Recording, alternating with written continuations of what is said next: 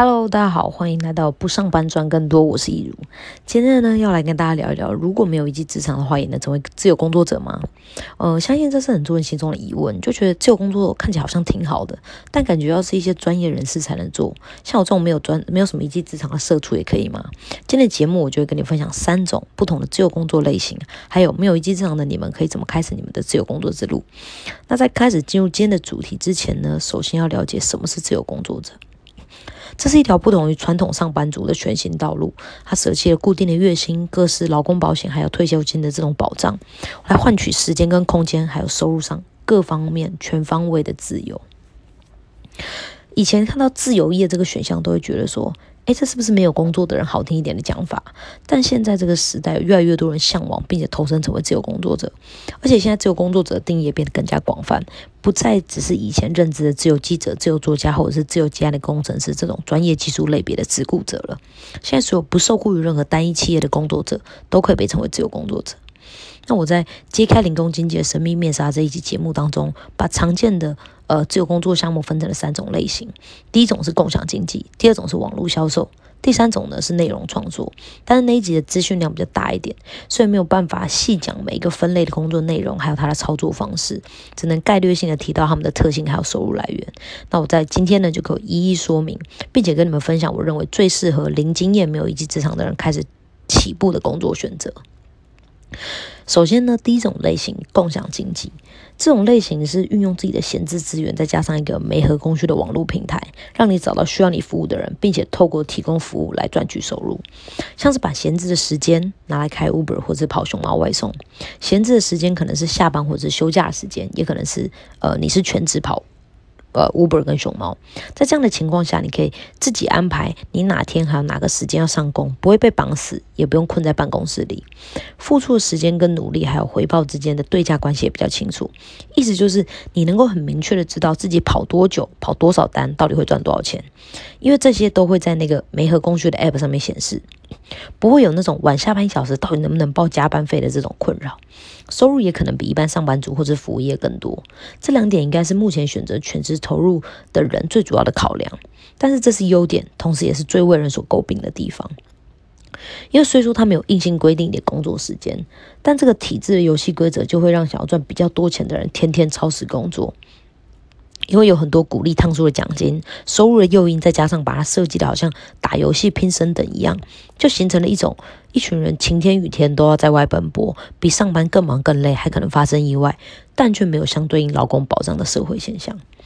那除了时间以外，另一个可以透过共享经济赚钱，并且成为自由工作者的闲置资源是什么呢？就是专业或者是技术。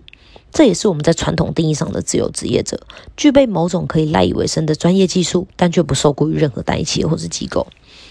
只是呢，在以前的时代，网络还没有那么发达，所以没有那么多的共享经济平台可以使用。自由工作者如果想要接到 case，需要考的是自己的实力、人脉转介绍等等的方式。现在有了各种你想得到的、你想不到的平台，在媒合专业跟需求，也因此让有了专业的人多了很多机会跟选择，更让不想上班但又还不到想创业的人有了一条全新的出路。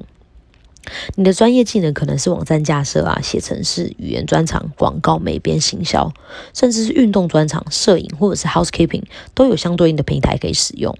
你只需要把自己的专长、履历跟简介，还有收费标准丢到平台上面就行了。当然，现在还有经营社群以及弱连接人脉的这种案源选择。在这个选择里，经营个人品牌加行销加上专业技能，可以为你带来源源不绝的 case，创造出比在共享经济平台里面更高的收入。这也是很多专业技能型的自由工作者的终极发展目标。那除了上述两种闲置资源之外，还有一些资产类别型的闲置闲置资源，像是房子啊、土地啊跟钱。房子的没有平台就是 Airbnb，这是我去旅行的时候的住宿首选，因为通常住房的体验更好，但是价格比饭店。更便宜，也更能够让我们有融入当地的感觉。那土地的例子则是车位。现在在台北有 U Space 这个平台，能够让每一个车呃有车位的人，把自己用不到车位的闲置时段租出去。有别于传统的停车场计费单位都是半小时或一小时，它是以分钟计算的，一分钟一块钱，用多久就付多久。当然，总体算下来，它跟公有停车场还有停车格比还是相对贵一点，但以位置的方便性还有弹性来说，是相当不错的选择。最后，钱的共享平台是像是 LNB、信用世纪之类的，它有点像是线上的标会，你可以把你闲置的钱放在这个平台上面借给需要的人，赚取比定存更高的利息。借贷方所需要付出的利息也可能比呃跟银行借贷来的更低。不过我自己是没有用标过会，也没有用过这种借贷平台，所以不知道这个平台是怎么评估借贷条件，还有帮出资者控管风险的啦。但因为它毕竟是政府合法立案的公司，所以应该还是。有他自己的呃机制跟规则的。那统整一下，共享经济这块，我分享了时间、专业还有资产这三种闲置资源。撇除资产类别不说，因为有房有地又有钱，生活乐无边的人，怎么会在我们讨论的范围内呢？我就来说说我自己对于另外两种的想法。第一种基本上就是典型的用时间劳力换钱的工作，因为时间跟体力。所以收入终究还是会有上限的，它既不能让你成长，也没有什么长远的发展性可言。所以如果只是想要下班兼差加减赚，或者是跳脱职场，暂时跳脱主职场来一点新鲜感的话，还可以。可是如果你要作为全职自由工作者的长期发展计划，就真的不那么建议了。因为通常选择成为一个自由工作者，钱不会是唯一或者是最重要的考量。呃，其他还有像是生活形态啊、工作方式啊、成就感跟发展性等等，这些也是相当重要的因素。那第二种呢，做自己专业的事情，就相对适合成为全职自由工作者，因为既能够有成就感，也能在能力上成长，甚至应该说必须在能力上成长，也可以透过提升专业来提高自己单位时薪跟收入。但它还是有一些缺点的，就是竞争非常非常激烈，有相同专业的人实在太多了，你的竞争对手除了比自己优秀的人还以外，还可能不是人。而且卖服的工作类型通常需要克制化，就算不需要，也很难做到规模化，因为每个 case 都需要花大量的时间或者心力去完成，边际成本是没有办法降低的，所以收入越高，你就会越累。再加上这个选择的前提就是你要有一个可以带着走的专业，也就是一技之长。那如果你目前还没有的话，就要从零开始培养。这样子的话，回收的时间会很长，也可能在你练成的时候，市场需求就改变了。所以，以弹性跟人人可以马上开始执行的角度来看，这也不会是我最推荐的。我等一下要说的第二种类别，才是我认为最适合没有一技之长的人投身自由工作者的选项。接下来呢，我们就来说第二种类型。第二种类型就是网络销售，这种类型是利用社群或者是各种网络的广管道来销售自己的产品，包含自己生产的产品、批货或者代理别人的产品。我举几个目前比较呃盛行的方式来作为例子，像是直播卖货，有很多人用脸书或者脸书或者是 Instagram 的直播来销售自己的产品，呃，从日常用品啊、生鲜食材啊、鞋类服饰到高单价的精品都有。我最近去听了一个课程，其中一个讲师是复发牌的创办人。但他更有名的身份是直播主男哥哥。他他说，直播的关键是直播主人设要突出，并且用影片去强化。然后商品选择也很重要，生活用品跟吃的其实比较适合，高端精品不适合用这种方式。最近有那种直播倒闭潮，几乎卖的都是精品。脸书直播的课程年龄落在三十五到六十岁，那他有百分之五十的观众是每次看每次都会买，还有很多贵妇一次都买一万多，代表他们会分享跟转介绍给他们自己的朋友。那经营好跟他们的信任，这种自然即刻的方式，在线上人数维持在两千上下的情况，他说营业额是可以达到九位数的。那另一种呢，就是微商。微商是一种代理分销式的销售模式。简单来说，就是你跟一个上游批货来卖，然后根据你的批货量来决定 你的代理级别。级别越高，拿到成本就越低，所以之之间的利差也是利润就会越高。然后透过你的个人社群媒体，然后来做这个销售。上述两种共同特点，就是因为是以量制价，所以需要压货，会存在一定的成本跟风险。另外呢，还有团购，团主透过号召大量的人一起购买同一个商品，来跟厂商议价。以压低商品的价格，小到零食啊、生活用品，大到锅碗瓢盆、生鲜家电都可以团购。有一说是团购对于厂商来讲啊，其实是一种行销，而不是销售，因为在确保一定的销量的情况下，让消费者用相对便宜的价格体验自家产品，并且透过体验者的分享来创造其他销售的机会。那我上面说的那个课程里面的另一个讲师就是团购女王柯以柔，她是艺人当中第一个跳出来做团购的。她说，商品有不同的受众，所以敏锐度很重要，一定要亲力亲为的参与每个选品还有方案的优惠讨论。她也是第一个除了开直播分享以外，还坚持 也写文案的团主，因为她觉得说，呃。观众现在看直播可能会觉得很棒，但他不一定会有耐心把它看完。这时候就需要给他们一个可以搜寻到的图文介绍。当你把这些东西都做足，思考都很贴近消费族群的时候的需求的时候，就不会只是开直播卖东西，而是你在经营跟他们的关系，然后你会有很多铁粉，在生活里所有你需要的，呃，他们生活里需要的所有东西，只要你有卖，他们都会跟你买。那他分享自己开呃团卖气炸锅的案例，他说他一年开四团。然后一次团购时间为期一周，他总共破了八千台。我们假设团主可以分润十到二十趴，一个气炸锅售价三千元，光是一个锅子就有两两三百万的收入跟利润呢。不过在一般的情况下，收入还是要看团主的号召力还有议价能力啦。那最后一个呢，就是联盟行销。最早开始被人知道是一九九六年亚马逊推出的那个 Associate Program，概念是业主透。透过网络跟一些部落客啊、网红啊、个人等推广者合作，请他们在网络或者是个人社群上宣传业主的商品或服务。当透过这些推广者的协助，成功带来转换跟消费的时候，业主会分润给这些协助推广的合作伙伴，有点像素人的产品代言人。每个人都能够透过分享自己的产品使用经验来开启自己的联盟行销事业。现在，当你逛社群或者是看影片，看到使用下方专属购买链接。结账可获得几折优惠哦，或者是点选下方链接就能获得十四天的免费体验哦，这些都是联盟行销。现在不论实体商品还是软体服务都可以联盟行销，甚至还有人透过开课教别人怎么用联盟行销赚钱来赚钱的。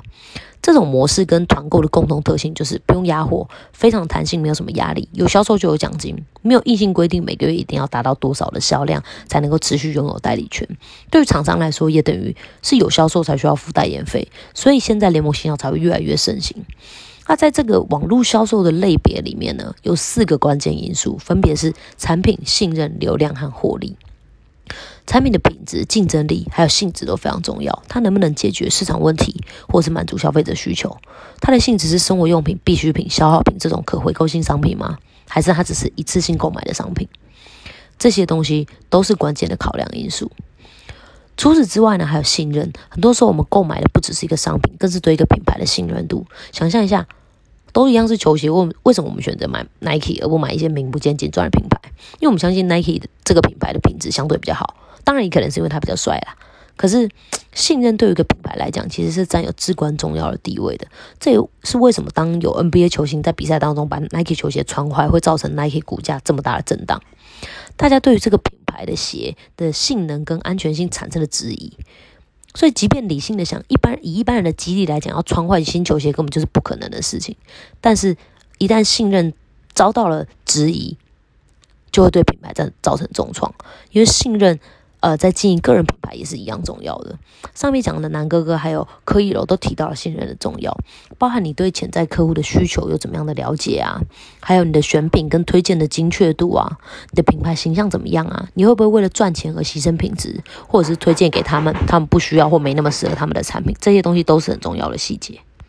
流量指的是你触及到多少人，有多少人看到你？你是把店开在人群聚集的闹区，还是渺无人烟的地方？你是对你。的潜在客户精准行销，还是对所有人放松恼人的广告？是用社群来经营的个人品牌，尽可能让更多你的潜在客户知道你能帮他们解决什么问题。最后获利指的是获利来源，包含分润方式怎么样，自己生产的产品利润有多高啊？批别人产品转卖的利润好不好之类的。接下来来，我就来说说为什么我推荐没有一技之长的人可以从这里开始，因为它比其他方式更容易上手，回收时间比较短，风险也比较低。只要呃挑选品质好、可回购、自己也喜欢的产品，分润制度合理，善用社群来经营个人的品牌，还有学习行销技巧来找到你的潜在客户，跟他们维持良好的关系，持续提供服务。当你有群死忠的客户或者是粉丝的时候，就能够把它做成一个可以累积并且稳定成长的事业，也不会因为。也不会因为说你想要再提高收入，就需要付出倍数的倍数成长的时间、精力或者是努力，而是只需要透过学习跟测试的方式来提高你的转换率，让边际成本持续下降。这是一个投资报酬率相对高的方式。那看到这里啊，相信你们一定会好奇，要如何做到上面说的那样？我会在说明栏跟留言处放一个没有一技之长也能够在家赚钱的自由工作指南，需要的人可以自行填表领取，它是免费的。最后，简单讲一下第三种类型内容创作。这种类型是在呃不同的平台上创作对观众有价值的文字、音频或者是视频，像是拍 YouTube 影片或者写部落格这样的方式。这种类型的收益来源是呃广告费跟业配。呃，这也是目前很多人跃跃欲试的方式，因为看着很多早期投入的大网红们，他们名利双收。不过现在其实已经过了 YouTube 的流量红利期，所以竞争相对来说非常激烈。而且它本来就是一个进入门槛比较高的领域，在还没有红起来之前，也天天都要榨干自己的大脑跟创造力，不止不会有人有任何收入，还可能会连影片都没有人看。所以这些都是很基本但是很真实的挑战，所以我比较不建议想要成为全职自由工作者的人从这里开始起步，因为真的是有点挫折。但如果你选择了上面建议的第二种类型作为主要的方式，并且透过内容创作来辅助，倒是一个很不错的方法。因为你不只能够持续提供受众有用的想法跟资讯，也能跟他们培养良好的关系，还有信任感。因为今天的呃，那因为今天的呃主题还有时间的关系，这个类型我就先讲到这里。如果想知道其他更详细的工作内容或者是工作组合方式，可以在下方留言询问，或者是去听去听听第五集的最后那段内容。那今天的节目就差差不多到这边了。我希望今天的内容对你有帮助。如果你你还想了解其他不上班赚更多的秘密，欢迎按下订阅。我们下期节目再见喽，拜拜。